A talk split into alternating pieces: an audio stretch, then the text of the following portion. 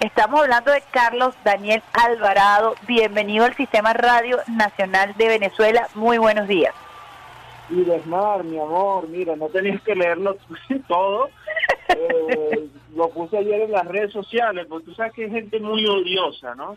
Y hay veces que uno, uno con la humildad, con el trabajo, con el día a día, y mi papá decía algo que lo puse también ahí en ese en ese post que las cosas por sabidas se callan y por calladas se olvidan no la gente de repente llega a una forma despectiva y te dice y de dónde salió este sabes cuando cuando le estaba entregando el, el, libro de mi papá en honor a mi papá Daniel Alvarado el legado al presidente entonces bueno ahí está de dónde salió este este viene trabajando de los cinco años estudiando entonces incluso si ves en ese currículum currículum en la línea de tiempo del 2002 al 2007 freno lo que es la producción televisiva y cinematográfica porque me estaba formando. Mi papá decía algo muy importante y mi mamá también, que la academia o lo que bueno, formarse como universitario es lo que de verdad forma a, los, a las personas que son regulares, a los que verdaderamente logran logran ser diferentes, lo que marcan la diferencia, ¿no?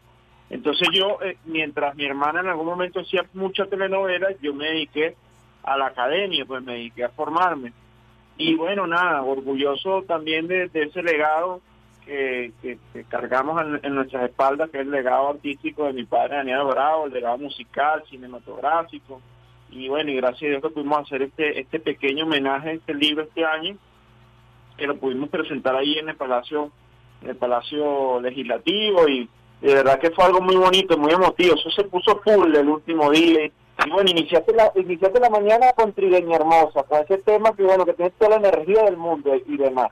De verdad que súper feliz, súper feliz y, gracias por, el contacto telefónico. Fíjate, nosotros queríamos desde hace mucho tiempo contactarte porque además le hemos hecho seguimiento a, a tu trabajo, a tu carrera y por supuesto a todo el trabajo que queda pendiente a propósito del legado de tu papá. Yo quiero hablar contigo. Estamos hablando con Carlos Daniel Alvarado, hijo de Daniel Alvarado y Carmen Julia Álvarez, unos íconos de la producción cinematográfica y todo lo que tiene que ver con el movimiento artístico de fuerte impronta en nuestro país. Yo quiero hablar un poco de ti, eh, que es hablar también de tu papá, porque estamos hablando de una relación muy cercana que marcó tu vida yo quisiera que la gente te conociera un poquito más, precisamente para hablar de qué están hechos los jóvenes venezolanos y del talento que tenemos nosotros en nuestro país. Mira, yo ahorita eh, eh, esto que estás comentando, yo tuve la oportunidad de dirigir en teatro a mi papá, a mi mamá y a Irma Radio. Entonces, imagínate, yo siendo los prácticamente el hijo de ellos, o sea, tomar la batuta y tener que dirigirlos en una obra de teatro, ¿no? Y eso fue gracias a mi papá. Mi papá sabía que la fuerza que tenían los jóvenes y los conocimientos, ella me veía a mí a los, creo que fue, yo tendría unos 24 años, y me dio esa semejante responsabilidad, ¿no? Eh, de tomar las riendas de la, de la dirección de una obra de teatro. Y me tenía que poner, como quien dice, duro delante de mi mamá y delante de él, y incluso delante de Emma, y manejar los egos actorales, manejar los recursos, y pero sin duda alguna yo no hubiese logrado eso sin alguien con la humildad, con los conocimientos y que me brindara la oportunidad como lo fue como lo fue mi padre mi padre cómo fue cómo fue esa experiencia verdad que me la estás contando ahorita y digo wow o sea cómo hacer para dirigir a, tu padre a tu madre y a la compañera de tu papá en ese momento con grande con una experiencia eh, en, una obra de teatro sabemos la exigencia del teatro. Pues.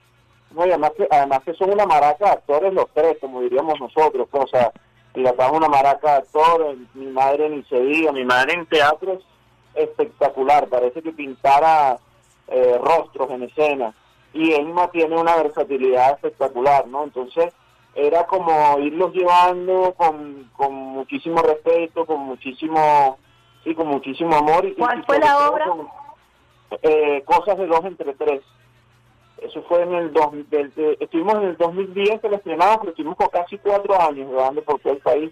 Una obra bellísima, una comedia espectacular entre ellos tres. Y, y sí, tuve, tuve ese, ese hermoso ese hermoso recuerdo de, de de dirigir a mi papá y dirigir a mi madre en, una obra de teatro, ¿no? Entonces, pero, pero eso conlleva una profunda sensibilidad, porque no cualquiera hace eso, cualquiera a lo mejor dice, no, mire, yo soy fulano de tal, o no, yo creo, incluso yo ahorita, yo tengo 36 años, y demás, y yo considero ahorita que incluso escucho música que no me gusta escuchar, porque siempre trato de estar pendiente de, de, los jóvenes, pues, o, digamos, yo soy joven, pero trato de darle las oportunidades a chamos de 22, 23 años, que sé que tienen que, que tienen mucho que aportar a la sociedad, que tienen muchas cosas que aportar a nivel cultural, y trato que mis equipos de trabajo, si siempre hay gente especializada, de, de jefes de áreas cinematográficas o, jefes de áreas que de verdad son gente que, que tienen muchísimos años de experiencia, siempre trato que estén gente joven, porque le aportan esa energía y le aportan ese conocimiento que nosotros, o cuando digamos que seamos más viejitos, no vamos a tener. Entonces muchas veces vemos por ahí maestros o supuestos maestros, porque esa es otra cosa, aquí en Venezuela todos los días nace un maestro, y, dice, ¿de dónde salió este? Y es que lleva cinco años haciendo teatro, pero ok, eso es válido y es plausible, pero es que nosotros tenemos, el venezolano tiene una capacidad de jalar mecate a cuanta persona nueva sale y no sabemos de dónde salió, no, de verdad no, no nos preocupamos por averiguar quién es esa persona con quien nos estamos formando, tomamos clases de teatro o no sé, o, empezamos a trabajar, ¿no? Entonces de repente el maestro, maestro, y, y, tú dices, ya, pero ¿quién es, quién es este maestro, no? Entonces esa era, esa era la, la otra intención de ese, de, esa, de ese post que hice yo anoche, de hacer reflexionar a la gente de que uno tenemos mente corta porque nos olvidamos eh, de, verdaderamente dónde viene la gente y lo otro que aplaudimos rápidamente a personas que prácticamente no tienen no tienen currículum ni, ni tienen trayectoria en nuestro país pues. Fíjate que uno siempre hace creo que ha sido una pregunta común tanto para tu hermana como para ti qué significa nacer en la casa en la cuna de grandes actores y actores que además se dedicaron a estudiar, porque eh, una escuela y, se está tratando, además de retomar esa escuela, como tú bien lo dices, de la formación académica que acompañe a, al actor, a la actriz, al artista plástico en general. Creo que vienes de esa escuela, de esa madera, lo estás manifestando así. Yo quisiera que se lo compartieras un poquito a los usuarios, a las usuarias del Sistema Radio Nacional de Venezuela, ¿no?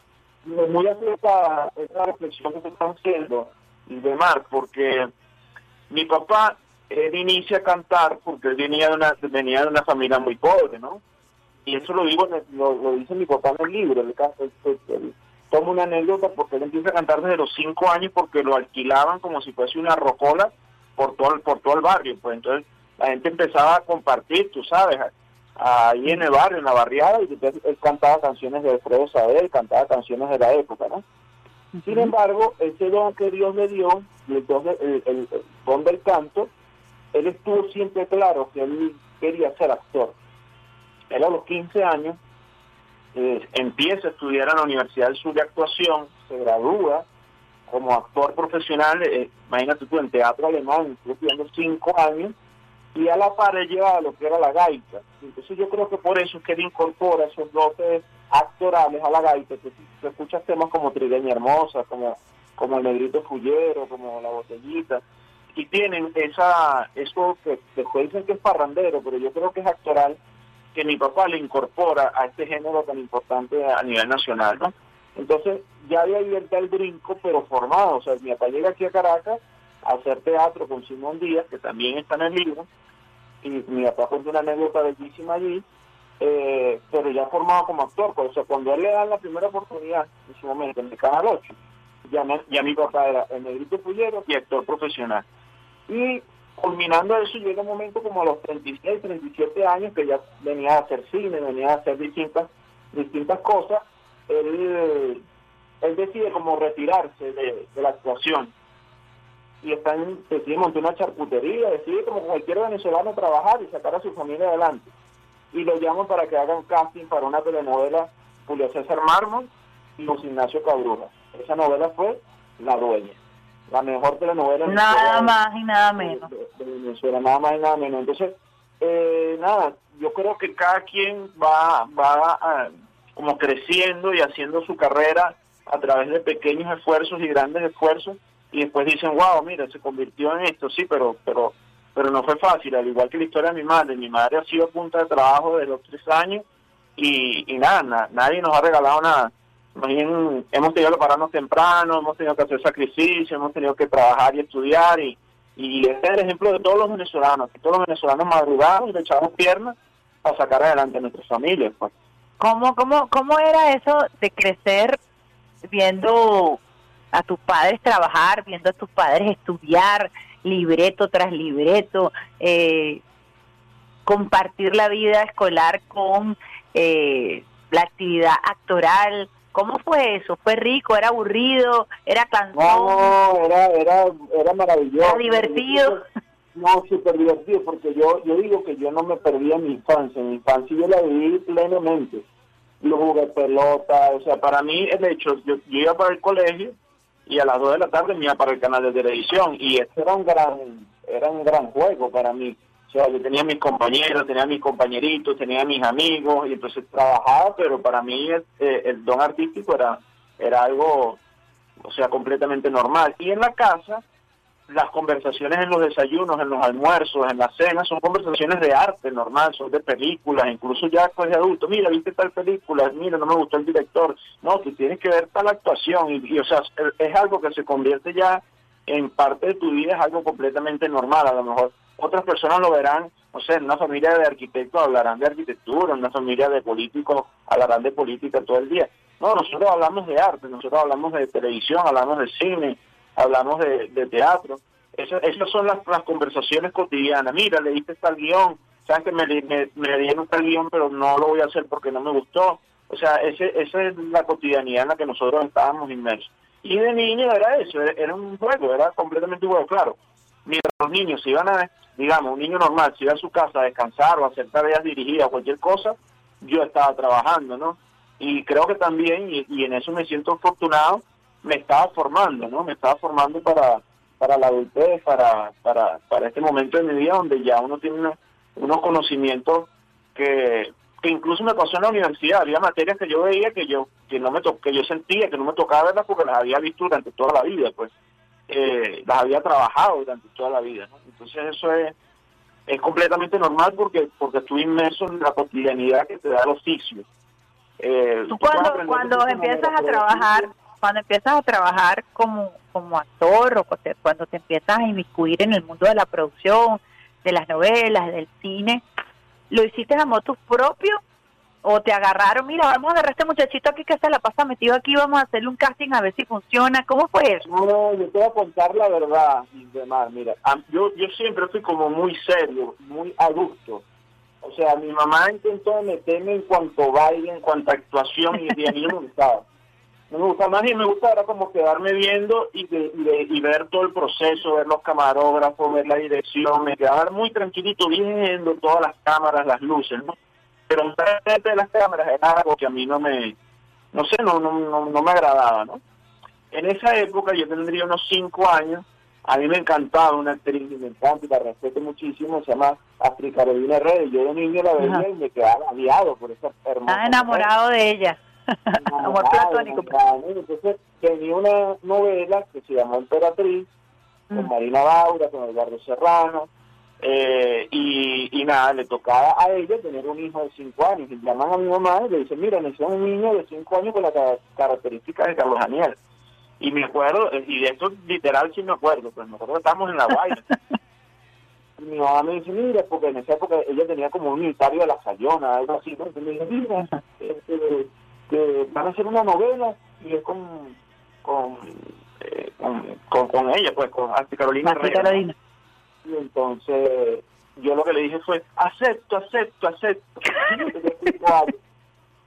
Que bueno, empecé a hacer esa novela que era con Elba Escobar también, y entonces yo era como el juguetico de, de todos con Haroldo de Tancuro, o sea, con todos, todos eran mis tíos, pues, todos mis tíos, mis tíos, mis tíos, y con Pedro Lander también, que fue mi primer padre.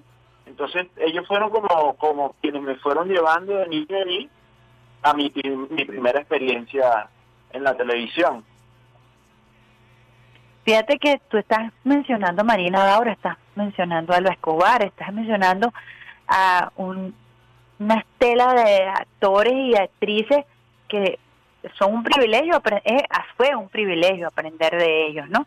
Y que pudiste, puro cuarto bate, sí, pudiste quizás absorber las experiencias de cada uno de ellos, pero también fuiste como desarrollando tu propio sello. Yo quisiera que eh, es también difícil eh, hacerse una carrera en medio de tanto cuarto bate, ¿no? ¿Cómo fuiste tú desarrollando tu propia personalidad dentro de la de la actuación, siendo hijo de dos grandes, ¿no?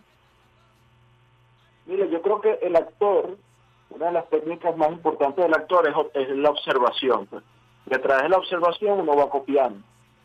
Eh, ciertamente tuve unos grandes maestros, como lo que tú estás diciendo. Mi mamá fue mi gran maestra a nivel de la actuación. Mi papá me dio esa irreverencia, me dio esa fuerza, que también me da la personalidad porque me parezco mucho a él. Y, uno va construyendo a través de esas, de esas, de esas fortalezas, pues, y también esas debilidades pues que uno tiene como como persona como ser humano vas abrazando todo todo, todo ese ser y, eso se van convirtiendo en tus herramientas actorales en el en el proceso no eh, lo importante de, ser actor es que no puedes tenerle temor a nada sin embargo existe esa adrenalina existe existe ese cuestionamiento porque el actor siempre está cada vez que uno hace una escena o sea uno a uno lo van a criticar, ¿no? Y, en el teatro también te van a criticar. El actor siempre va a estar expuesto, siempre va a estar expuesto.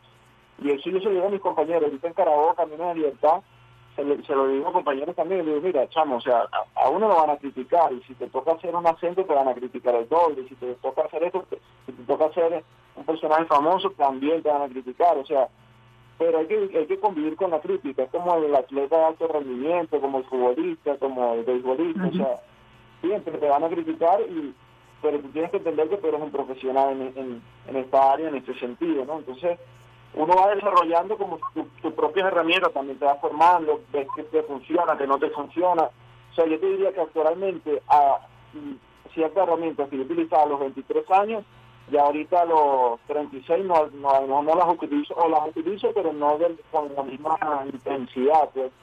O sea, te, empieza a convertir en un ser humano más seguro en ciertas áreas y empiezas a, a, nada, hacer lo que sabes hacer. Pues. Fíjate que yo, haciendo un seguimiento de, de, tus redes sociales y también de tu trayectoria, eh, he visto cómo utilizas las redes sociales también para llevar tu mensaje, para educar, para formar.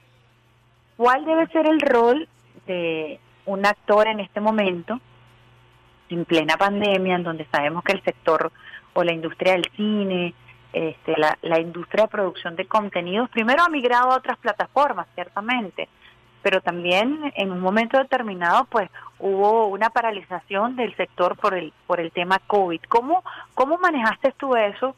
Eh, eh, utilizando redes sociales, utilizando otros mecanismos que permitiera como que mantener eh, el tema del entretenimiento, que además yo en lo personal considero que es fundamental para poder vencer todo el tema de la cuarentena, del confinamiento. ¿Cómo te replanteaste tú eh, el hecho de ser actor, comunicador social, porque también eres periodista, eres has sido reportero? ¿Cómo, cómo te replanteaste tú la profesión en este momento? Sí, mira, primero en Venezuela vivimos eh, eh, casos muy atípicos, ¿no? O sea, vivimos, tú ves los grandes canales comerciales, en las grandes tableras, y no te, no te nombran a Venezuela, no nombran a Caracas, no nombran, como si nosotros no ¿no? Entonces ya tú te empiezas a dar cuenta que ciertamente estamos bloqueados comunicacionalmente. Entonces, antes de la pandemia ya nosotros no existíamos. Yo tengo un pana, que no lo voy a nombrar aquí, que es un cineasta muy famoso, que en su película, tú ves toda la película, entonces en la película es un mes en Caracas, porque el personaje venía de Caracas. Y bueno, eh, esa película está bloqueada internacionalmente porque nombra a Caracas. Entonces, estos son momentos donde tenemos que tener una posición muy firme y demás, o somos nosotros o no somos nada. O sea, yo no, yo ahorita no puedo a ver, eh, eh, Gabriel García Márquez decía, en el detalle está el universo. Entonces, Si no, no hubiese existido ese año en soledad, o sea, Macondo no hubiese existido, ¿sí me explico?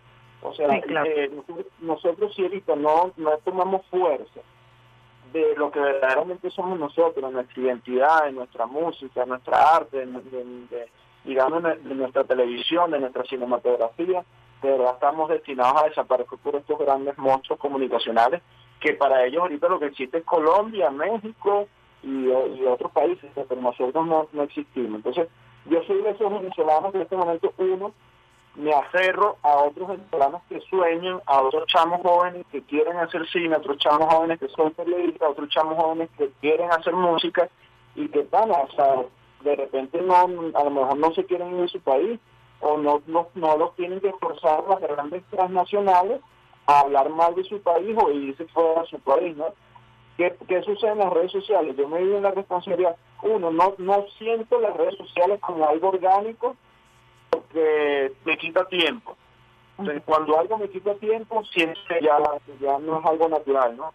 Sin embargo, cuando la pandemia, para responder tu pregunta, yo empiezo y digo, mira, que hay un nicho muy importante, que es que nadie está haciendo análisis de los contenidos en streaming, de los contenidos en Netflix, de los contenidos de algunas plataformas donde se están haciendo cosas súper interesantes, súper buenas, y, se están viendo en todo el mundo, y no solo series eh, gringas, sino series de todo el mundo, series suecas, alemanas, eh, Claro, entonces llega un momento que tú dices, mira, española, entonces tú dices, mira, este, este contenido que está consumiendo muchos de los venezolanos, vamos a hablar sobre este contenido, vamos a hablar de que, están los patentes, porque al final es, mira, eh, sabemos que esa industria existe y que y, y que y que es buena y que funciona y que, y que funciona en todo el mundo, pero sin nunca dejar, eh, sin, sin, sin jamás abandonar nuestras raíces, lo que somos y lo que está sucediendo aquí en el país. Pues, o sea, entender que todo el esfuerzo del gobierno nacional, parte privada, son doblemente titánicos, ¿sí me explico? O sea, sacar una película ahorita es el doblemente, eh, o sea, y, y disculpe por si me iba a salir un, un, improperio en esta mañana, pero, o sea, es que, es que conlleva demasiado, demasiado trabajo, porque ciertamente eh, estamos bloqueados comunicacionalmente porque no les interesa que, que, los venezolanos existamos. Pues.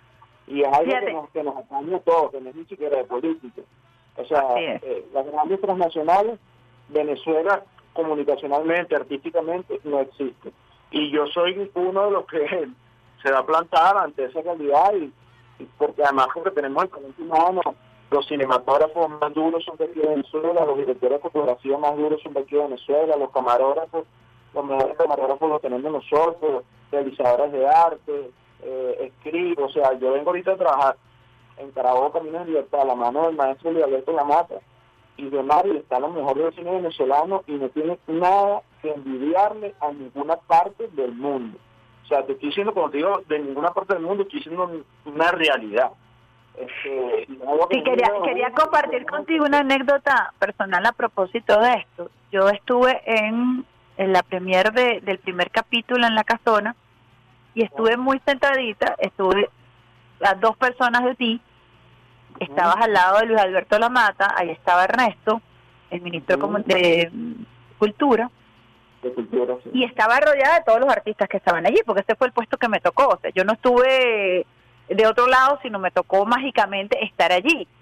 Te vi llorar, te vi abrazarte con Luis Alberto Lamata, y además vi y sentí eh, uno como periodista, pues bueno, a veces está pendiente de otros detalles que la gente no está, como ese grupo de artistas jóvenes, todos lloraron y vibraron en ese primer capítulo, ¿no?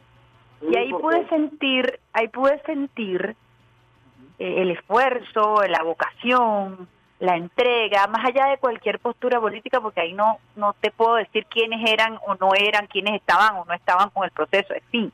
Ahí había un amor a la producción, vi tanto talento joven, tanta convicción de lo que estaban haciendo que realmente me impresionó, porque estamos hablando del maestro Luis Alberto Lamata, estamos hablando de, Carlos Daniel, que es es un joven que, que tiene una trayectoria, pero también estamos viendo caras que nunca habíamos visto.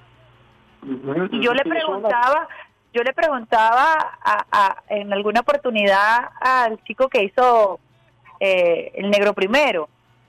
Claro, ¿Cómo te sentiste? ¿Cómo te venías del teatro de Barlovento? ¿Cómo fue eso? Llegaste a la gran pantalla. Ese proceso yo quisiera que me lo explicaras un poco tú desde la experiencia y de compartir con este talento y con cómo fue ese casting este eh, hasta llegar a ese momento cumbre, pues que fue la presentación del primer capítulo. Sí, bueno, primero todo el mérito al maestro Luis Alberto Lamata y a la Villa del Cine que se desplegaron por todo el territorio nacional a hacer casting, a buscar nuevos rostros, a dar oportunidades. Eh, si te das cuenta hay muchos actores nobles con responsabilidades grandísimas que son grandes compañeros que vienen de teatro, que otros grandes compañeros con gran gran experiencia también, pero que a lo mejor no son tan conocidos porque porque no, son, no salen todos los días en la televisión. Eh, pero nada, hubo un despliegue previo a nivel de casting donde se, empezaron a buscar rostros, sobre todo los que fueron los rostros históricos, ¿no? Que era muy importante. Y yo estaba compartiendo con compañeros de 22, 23 años, porque estos grandes hombres eran tipos muy jóvenes. O sea, tenían un Bolívar de 30 años, tenían a lo mejor un padre de 28 años, tenían un cedeño de 20 y este, a un Oliari creo que de 22, 23 años. O sea, verdaderamente estos, estos jóvenes, estos héroes de la patria eran unos chamos. Entonces Luis Alberto se encarga de, buscar estos rostros en estos distintos castings y, nada, ir, ir haciendo lo que es este, este mega elenco, ¿no? y sí, acertadamente la emoción es porque, porque mira, es un, un trabajo titánico, estuvimos cinco semanas en coger lo que se llamaría como una burbuja anti-COVID. Si bien entraba y salían pocas personas, estábamos todos confinados allí para grabar lo que fue la batalla de, los 12 capítulos. O sea, yo estuve más de un mes separado de mi familia, nada más grabando allí, pues. Este, imagínate lo que eso conlleva, eso se, eso se convierte en una gran familia, éramos todos hermanos, eh, nos apoyamos en distintas circunstancias y cuando uno no grababa, los otros nos trasladábamos a ver sus escenas, cuando sabíamos que un compañero tenía una escena importante de batalla, de muerte, de lo que, de lo, de lo que fuera importante para, para la serie, todos íbamos y los apoyábamos, este, y eso se convirtió en un gran compañerismo y en una gran familia. Pues. Y, y, ciertamente lo que tú dices, más allá de a lo mejor el pensamiento político de cualquier otro compañero, es eso, es, nos, nos une el amor por Venezuela, el amor por la historia, el amor por el arte y el amor por la actuación. Y eso es algo increíble, o sea, yo lo digo ahorita y, a ver, yo soy yo soy muy llorón, porque soy artista y los artistas lloramos y no nos da pena, pues a mí no me da pena llorar. Pero sí, sin embargo, es algo muy, de verdad, muy emocionante. Ese día que proyectamos el, el primer capítulo, yo me fui a mover para, para eh, complementar la anécdota que tú estás diciendo, y estaba Luis Alberto, y estaba el ministro Ernesto, y yo me fui a moverlo porque ya están los créditos. Y Luis Alberto me dijo, no, no, ya, yo me voy a quedar aquí. Lo, serio, me dice, sí, porque quiero ver hasta el último crédito de los que estuvieron aquí presentes. Además que al final hay un homenaje de un compañero que pasó antes de tiempo y que fue un gran compañero eh, vestuarista que, ha trabajado toda la vida con nosotros. Entonces, esa es la, sensibilidad de nosotros los artistas. aunque todos esos nombres que, que parecen no hacen nada, que parecen ya no contaron ninguna historia, hasta esos créditos cuentan una historia y un sacrificio que está ahí plasmado en, cada camino de libertad y, de verdad que súper orgulloso, orgulloso por la oportunidad, también con mucha humildad, humildad lo digo, porque si te tomes en cuenta para semejante proyecto también me llena de satisfacción, de orgullo y, y nada, ahí está. te tocó, te tocó un rol interesantísimo porque es el rol de hermanos que piensan diferente. Sí, sí, correcto. Eh, ¿Cómo, cómo asumir, cómo asumir eso eh, en un momento muy conmovedor porque además te estás planteando eh, la patria, te estás planteando asumir este personaje en medio de esta batalla que era dar la vida por la patria, ¿no? Eh, ¿cómo, ¿Cómo fue la preparación para este papel? Mira, lo, primero, y te lo voy a decir, la primera reunión actoral que tuvimos con Luis Alberto fue que él nos reunió a todos, a los actores principales, y nos dijo, lo primero que tienen que pensar es que estos hombres no tienen nada que ver con ustedes. Estos hombres darían la vida por la palabra libertad. Estos hombres darían la vida por palabras como la república. Ellos darían la vida y eh, porque verdaderamente creían en el más allá, verdaderamente creían en el honor y es la época del romanticismo. Entonces, a lo mejor ahorita tú le dices a alguien, mira, vámonos para la guerra, entonces de repente tú lo piensas, tú dices, no, mira, pero estos hombres no, estos hombres eran capaces de todo y por eso lograron lo que lograron y por eso el Libertador hizo lo que hizo Libertar Cinco Naciones. O sea, estos tipos lo van a descubrir en la serie porque pasó. Como próceres que a lo mejor si hubiesen tomado decisiones distintas no mueren, pero mueren porque era era un honor morir en batalla. O sea, eh, eh, eh, verdaderamente dan la vida con la satisfacción de que lo están haciendo por la libertad. Entonces, cuando yo aquí te pasea por ese pensamiento, tú dices, eh, ya va, estos tipos eran otra cosa. Entonces, a mí me toca interpretar una subtrama, que son los hermanos del Valle, es una, una subtrama que no pasó en realidad, pero pudo haber pasado, al igual que la historia de, de Cabo Capote, que es una mujer, porque en, el campo de batalla, cuando recogieron los cuerpos, encontraron muchos cuerpos de mujeres también, ¿no? Entonces batallaron muchas mujeres disfrazadas de hombres. Y ciertamente aquí no eran españoletes, españoletes peleando contra venezolanos criollos, ¿no? Aquí era prácticamente una guerra civil. Aquí habían primos, hermanos, eh, había gente que estaba batallando, familias que estaban batallando entre sí, uno del lado patriota, otro del lado realista. Entonces, eh, Luis Alberto, a nivel creativo, dice, mire, esto, esto hay que contarlo ¿Y cómo lo contamos? Pues es la historia de, tres hermanos. De tres hermanos que se aman muchísimo, que nacieron en un cuartel, que tienen tres padres distintos y que por cosas de la vida, dos son realistas y el otro es patriota. Gracias a Dios que a mí me toca ser patriota, ¿eh? no es mal. Este, y, nada, esta historia muy dramática, muy desgarradora. Muy dramática. Sí, ellos, ellos les toca les toca al final de, esta serie, les toca, estar allí, pues, en el campo de batalla, encontrarse en el campo de batalla y, no, no les voy a contar lo que suceda, pero lo, que sucede, pero sí es, es algo bastante... Pero te impactó en lo personal, eh, hay papeles que, te, eh, te lo pregunto, eh, como actor, hay papeles que, que logran marcarte, que logran moverte, que logran desencajar en algún momento al actor o ese actor se desprende de eso y simple y llanamente se despoja cuando sale del, del, del set de grabación. Mira, ¿sabes que yo conversaba con Hugo el Bielma, que hace Bolívar, y con uh Blanco, que hace que hace eh, Mariño. Eh, hay muchas veces en, la actuación siente que los personajes lo buscan y, uno tiene que aportar mucho en el momento de tu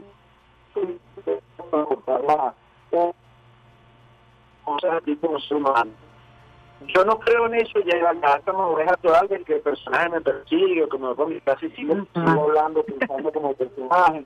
No, la capacidad de verdad para despegarme del personaje y, y me siento tranquilo. Sin embargo, sí creo que es un personaje que llegó en un momento de mi vida bastante importante, donde me tocaba tomar bonito, el carácter, responsabilidad de, de, de esa subtrama y también es lo mismo, o sea, es a lo que venimos. Eh, gracias a, la oportunidad que me da Luis Alberto de, de decir, mira, darle la oportunidad que acabo de porque yo sé que él va a hacer bien, pues. Y, y, no, y todos los compañeros hace al director de mapa sin duda, sin duda alguna, ¿verdad? Fíjate, por aquí nos están escribiendo a través de las redes sociales como yo sé que el, la película, la serie se está transmitiendo, se estuvo transmitiendo por Televen, dicen cómo podemos hacer para ver los capítulos de Carabó, porque a veces los pasan por encima de las 12 y uno viene de trabajar. Eh, se pueden ver a través de, de algún portal web, eh, por streaming, preguntan por acá. Eh, a transmitir, a retransmitir la primera temporada en vivo. O sea que hoy, si la quieres ver a las 10 de la noche, vas a ver el tercer capítulo eh, a través de vivo. eh, la pasaron por Televen también, tenemos que entender por, porque por una cuestión de, de, eh, de ley, hay escenas fuertes, entonces no puedes colocar a las 8 de la noche ni a las 9, por, por cuestión de ley tiene que estar a las 10 de la noche porque porque es escenas de guerra, hay escenas, hay escenas que, que, que por cuestión de ley hay que cumplir, ¿no? Sí lo van a transmitir en streaming, todavía no sé cuándo, porque eh, la segunda temporada, según el 13 de diciembre, que son los otros seis capítulos. Entonces, yo me imagino que después de que temporada, la primera y la segunda temporada, ahí la van a lanzar completa. Bueno, todo, en todo caso que te sigan,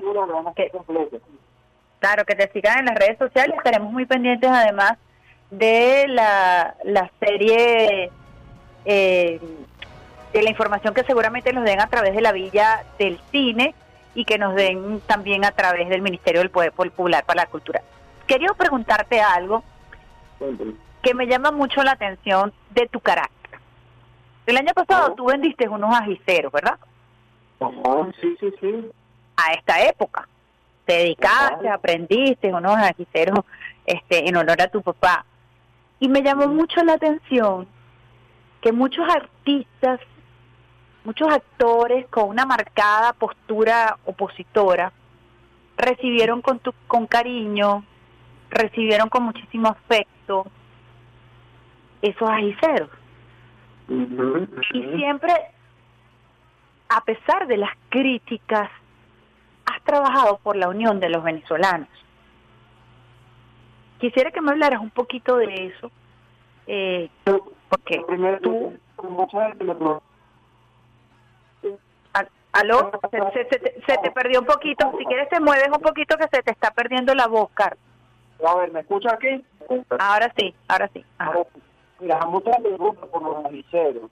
Yo los aviceros es un mensaje que le quise hacer a mi papá y lo voy a seguir haciendo, pero, pero no es un emprendimiento que yo vivo de él, ni que tengo que tener la responsabilidad de, tener como que se llama un nicho, de venderlo en un supermercado. ¿Qué es lo que pasa? Van a escoger y tanto más como tal. Y tengo unos más grandes y lo, lo voy a hacer, va a ser como unos 50 para ver lo que viene. Además que quería, incluso me dio COVID, eh, personales, me tocó trabajar lo que fue el libre de mi papá a la par de recuperándome del, del COVID. Entonces ese tema de los agiceros no lo, no lo, como que no llegué, pues no me dio chance, no me dio chance este año. Ahora sí, hay un que lo llevamos con cariño. Yo creo que mi papá no, no, no era rechazo, y nosotros no generamos rechazo en, ningún tipo, incluso tengo una sorpresa, pero la voy a mañana Aquí hay mi papá. que está el, el dicho de cada que lo más en Monte y Culebra, entonces, y, y, yo no estoy de acuerdo con eso, pues yo creo que ahorita vamos a hacer un esfuerzo, y aunque sean pocos ejemplares, hacerlos llegar al interior del país y lo va a estar anunciando ahorita esta semana a través de las redes sociales de, de ejemplares del libro de, de mi papá, de, de Daniel Alvarado el legado que, que vamos a obsequiar, pues. Eh, yo te hacía, yo te hacía la pregunta, Carlos, porque también lo incluyó en el libro y en y en esa en esa en esa postura, porque así como tu papá que fijó en algún momento una postura política, tu papá ha sido un hombre muy amado, ha sido un hombre que la crítica, incluso en algún momento pudieran olvidarse algunos, yo no me olvido, eh, por haber fijado una postura política, él eh, trataron de atacarlo. Sin embargo, él fue impecable, impecable. Eh, cambiando lo cambiable, pudiéramos decir que en tu caso, eh, al fijar o, o, al simple por simple y llanamente entregarle un libro al presidente eh, Nicolás Maduro, sufriste una crítica. Sin embargo, la trayectoria, el comportamiento eh, de ustedes, de tu padre y de, de ti, me refiero eh, a esa parte del núcleo familiar, porque bueno, han tenido que, que enfrentarse. El avisero también se hice llegar al presidente el año pasado. Porque es que yo, o sea, yo, yo comparto con mis amigos y la gente que quiere. Yo, yo le digo a la gente, mira, ojalá tú tengas un presidente que tú admiras, que tú quieras, y que te quiera paso tu pase, argumentar a tu padre, que se lo puedas entregar. Pero ellos se lo piden en el corazón a quien, no sé, primero el que tenga a su padre, no necesariamente tiene que ser alguien famoso, sino alguien que todo el mundo ama a su padre o a su madre, ¿verdad? Que le puedas hacer una buena y se lo puedas de paso, entre un presente, entre la cariño, que ese cliente tenga cariño a ti. No lo vas a hacer, o sea, es algo es algo de, de, intolerancia, o sea, algo verdaderamente de, de, loco, pues. O sea, yo, mira, yo, y, me siento de verdad honrado, para mí fue un momento muy emocionante, y mucha gente de mi familia o su cercano, tuvo mucha gente, verdaderos amigos, que a lo mejor son a lo mejor son opositores que no me escribieron nada, que más bien me apoyaron, palabras de apoyo, mira, te sigo queriendo, te sigo amando, o sea, amigos que están en el exterior y que como, o sea, porque me conocen y porque me aman y porque saben que yo sigo chavista toda la vida, pues, o sea, no, no fue algo no fue algo nuevo con lo que ellos se encontraron, ¿no? Sin embargo, sí hubo resistencia porque porque bueno, porque porque el odio es así, pero yo confío que el amor siempre vence el odio. El amor, el amor, la luz y, y, la verdad. Entonces, nada, yo, yo estoy confiado en, eso, en el amor. Si tú respondes con amor, ahí no hay ley. Mira, es más, tú vas a decir, la palabra de Dios, contra tal no hay ley, contra la paciencia, contra el amor, contra la benignidad, contra la no, violencia. O sea, ¿cómo te van a pedir esas cosas? Y fíjate que ya no es ya lo que hay son palabras de apoyo, palabras de amor, eh, palabras de reconocimiento, cosas que yo agradezco mucho y también espiritualmente me siento confiado, pues, o sea, yo me yo yo emocionalmente y espiritualmente sé quién soy. O sea, no no no es algo que me perturba cuando me vaya a acostar a dormir, no es algo que me cuando me tomo el café en la mañana digo, oh, no, más bien me siento muy tranquilo. Tengo tengo demasiada paz porque sé que estoy, además que sé que estoy del lado correcto de la historia, eh, me siento a gusto y, y nada, y no pasa nada. Si hay otras personas que, que, que tienen en su corazón eh, esa parte, digamos, contaminada, eso le pertenece a ellos y demás, eso no, no habita en mi corazón. O sea, si, si, tú, si esa persona que me desean mal o que, o que dijeron algún comentario o algo, yo, me doy cuenta y yo digo, mira, eso está en el corazón de ellos, eso no, no habita en mí.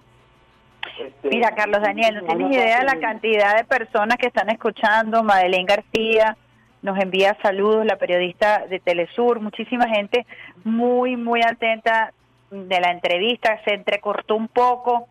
Bueno, oh, nos piden, nos piden más, pues vamos a tener más, porque aquí a los usuarios y las usuarias del Sistema Radio Nacional de Venezuela les vamos a comentar que Carlos Daniel tiene una propuesta, bueno, yo le hice una propuesta, casi que una propuesta de esas románticas así, de que tenga un espacio en Radio Nacional de Venezuela para conversar todos estos temas, eh, porque además me parece un excelente comunicador, es su profesión, además de actor.